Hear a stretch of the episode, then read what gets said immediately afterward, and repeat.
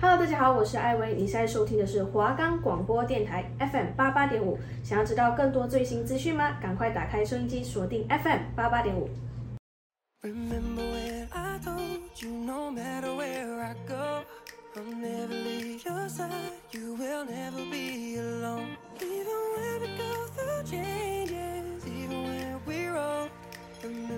欢迎收听华冈广播电台 FM 八八点五，现在的节目是和韩影同行。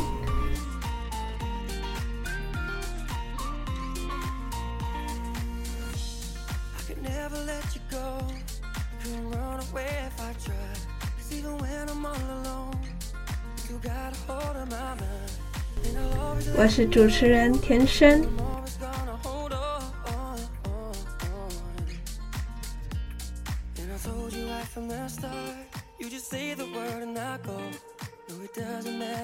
假期无聊吗？无聊的话，喜欢韩国电影的听众不妨来抽空收听，带你一同进入韩国电影的世界，让听众们的假期不再是空期度过。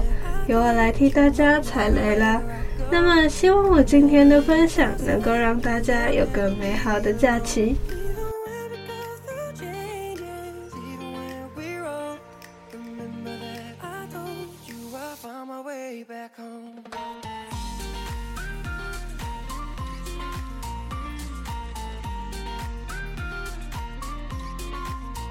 我们的节目可以在 First Story、Spotify、Apple Podcasts、Google Podcasts、Podcast Cast、Sound Player 还有 KKBox 等平台上收听，搜寻华冈电台就可以听到我们的节目喽。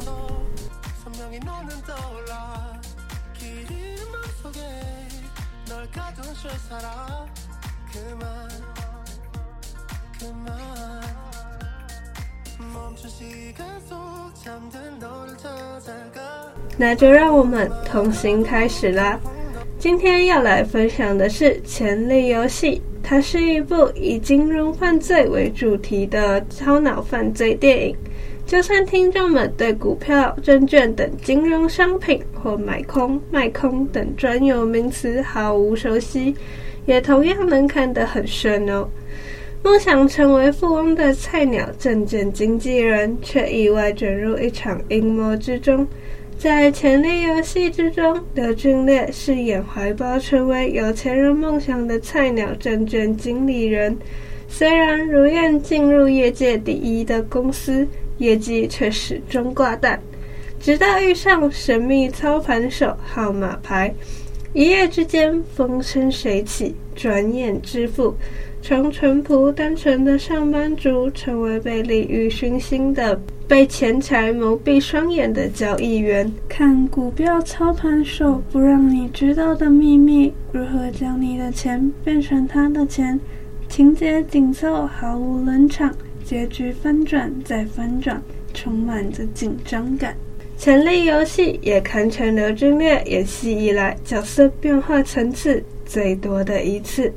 即使有《华尔街之狼》与《大麦空》等佳作在前，拍出一部充满韩国金融犯罪特色风格的作品，不只将瞬息万变、分秒必争的金融钱斗拍得紧凑万分，也将人性的贪婪、名利的诱惑与商场的蛮横无情拍得淋漓尽致。在金钱游戏的悬疑生死斗中，有融入了亲情、爱情、职场情谊的人性辗转，让人从头到尾都看得目不转睛。家里经营农场的男主，怀抱发大财的梦想，大学毕业选择进入证券业，成为了经纪人。原本信心满满的他，第一天上班信心大崩盘。他看着周遭同事电话响不停，眼睛嘴巴也没闲着。一通电话结束，成交量几千万甚至一万元，他桌面的电话却跟个哑巴似的，没有完成任何一笔交易，总是参加王牌前辈的庆功宴，喝着酒却萌生辞职的念头。又舍不得好不容易进入这业界第一的公司，每天业绩都挂零，上班如坐针毡，好不容易接到一笔单子，紧张出错，结果交易失败，被上司责骂。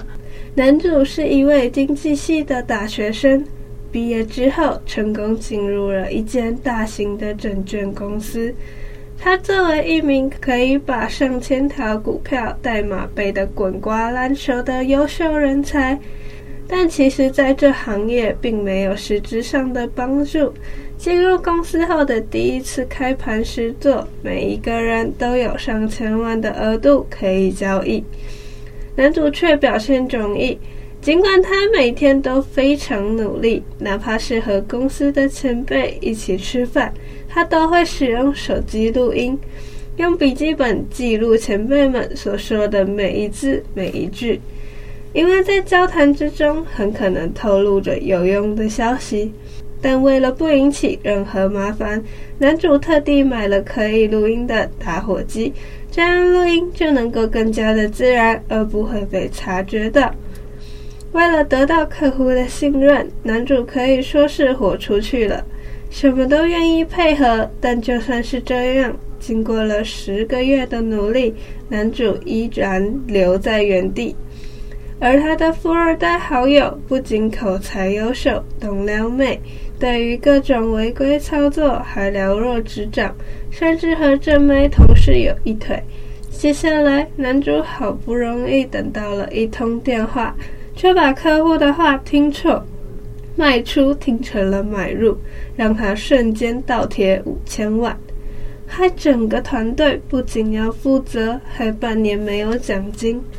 男主看着周围的同事惊人的业绩，他的内心自卑和嫉妒油然而生。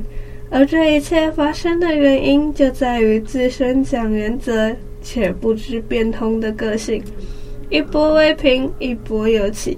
出生自寒门的男主回到家，得知父亲罹患了肝肿瘤，他顿时感到天打雷劈。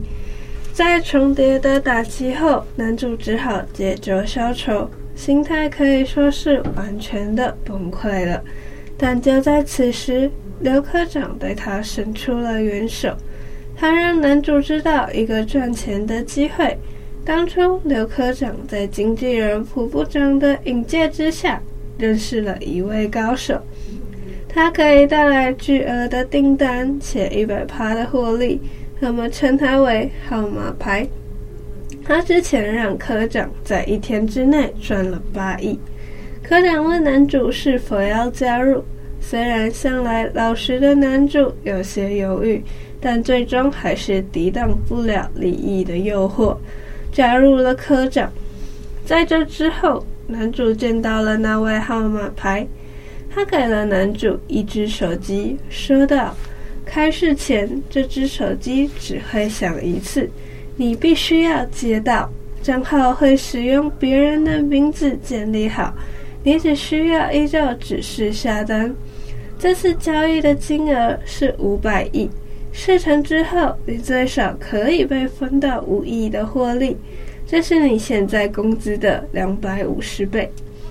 男主回去之后，做出了一个相当大胆的决定，他按下返回键，放出了一万三千个套期。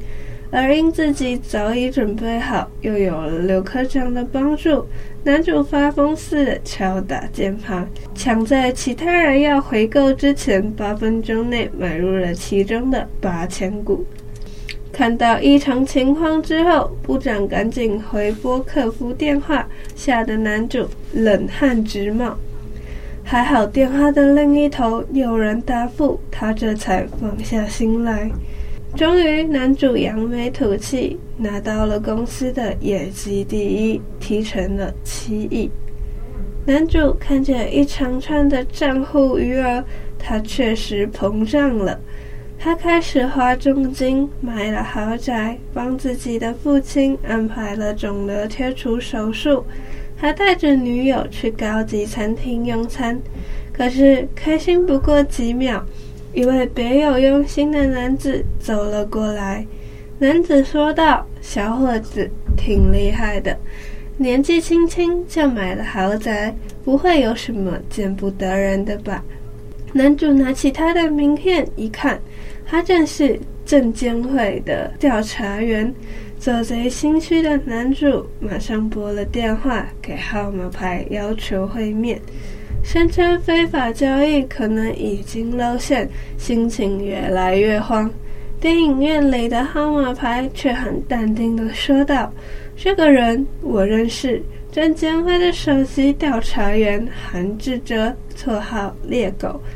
他没有任何证据，也不可能会有。”他只是发现了证券下单失误的异常交易，操作下单的人员也早已离开了韩国，叫你下单的客户名字也只是随机的一个流浪汉，剩下你一个，你就是那个老老实实下单的经纪人罢了。猎狗之所以会去找你，只不过是去吓你而已。听完号码牌的分析，男主这才放下心来，在高档餐厅接下了第二个任务，金额高达七百亿的城市交易。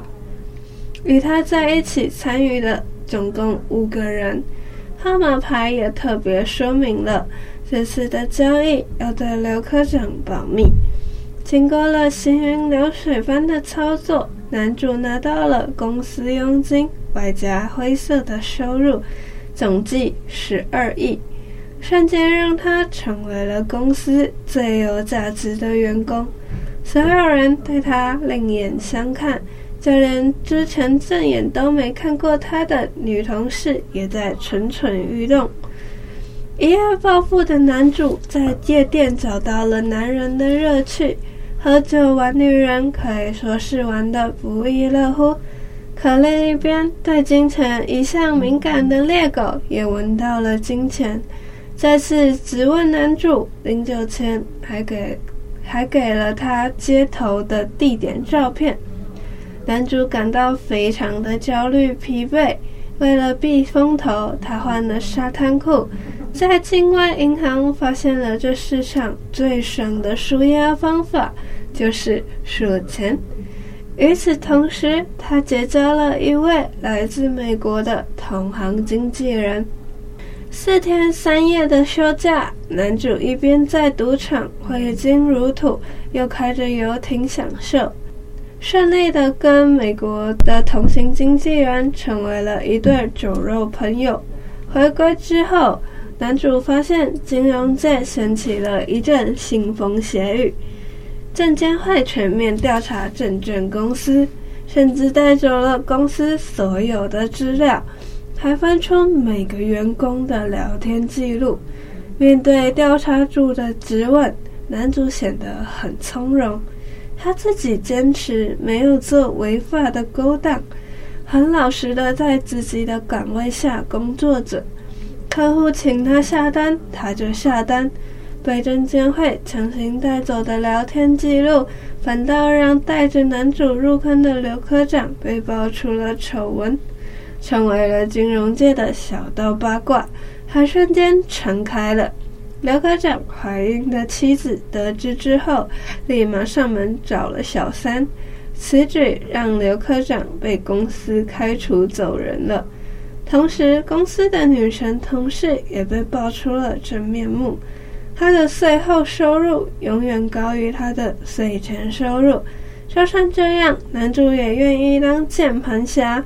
毕竟女生同事之前对他爱理不理，现在男主终于可以跟他深入交流。然而，这样的渣男行为也会伴随着高昂的代价。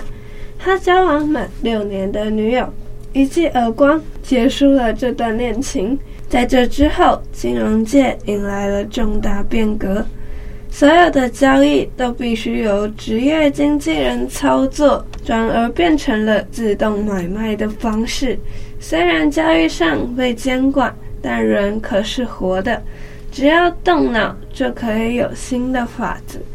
渐渐的，男主成为了证券公司的一哥，他跟美女同事花天酒地。家里也请来了很多很多的工人，就算只是走在路上，也不能看出他已进入了上流社会。在一天的晚上，男主接到了一通神秘的电话，自称阿伟的经纪人向他提起了猎狗，并且请男主与他见面。男主听了听，直接挂断了电话。第二天，阿伟跳桥自杀的新闻登上了头条，这可让男主一脸很是茫然。因为阿伟和男主通过电话，警察很快的找上了男主，询问更多的线索，以及了解阿伟的状况。男主看着阿伟的照片，突然想起。阿伟曾经和他在餐厅里见过面，原来阿伟也是号码牌的人。之后，猎狗再找到了男主，并让他知道阿伟并不是自杀的，而是要向他举报号码牌。然而，被号码牌提前买凶杀害的猎狗还警告男主，让他赶紧自首，不然下次被杀的人就是男主了。阿伟死后，猎狗盯上了副部长。迫于压力的副部长找到了刘科长寻求帮助。两人为求自保，决定向猎狗提供证据，转而成为证监会的污点证人。可惜他们还是太单纯了。过不到两天，刘科长就遭遇了车祸，身受重伤，变成了植物人。而副部长则是被人丢下楼，当场死亡。目睹这一切的男主每天都心惊胆跳。不久之后，号码牌再一次约见男主。这一次，他要利用高利贷做一次大额的股票做空，净收益高达两百亿。男主这次则可以分到五十亿。男主反问了号码牌。都已经赚到了这辈子花不完的钱了，为什么还要做这些危险的事情？而号码牌则淡定地回复：“钱不是重点，重点是够刺激、够好玩。”同一时间，猎狗对美女同事进行了威胁：“如果你进入了监狱，你那背着巨额负债的老爸又该怎么办呢？”之后，经过了一系列的内幕操作，男主顺利完成了收益两百亿。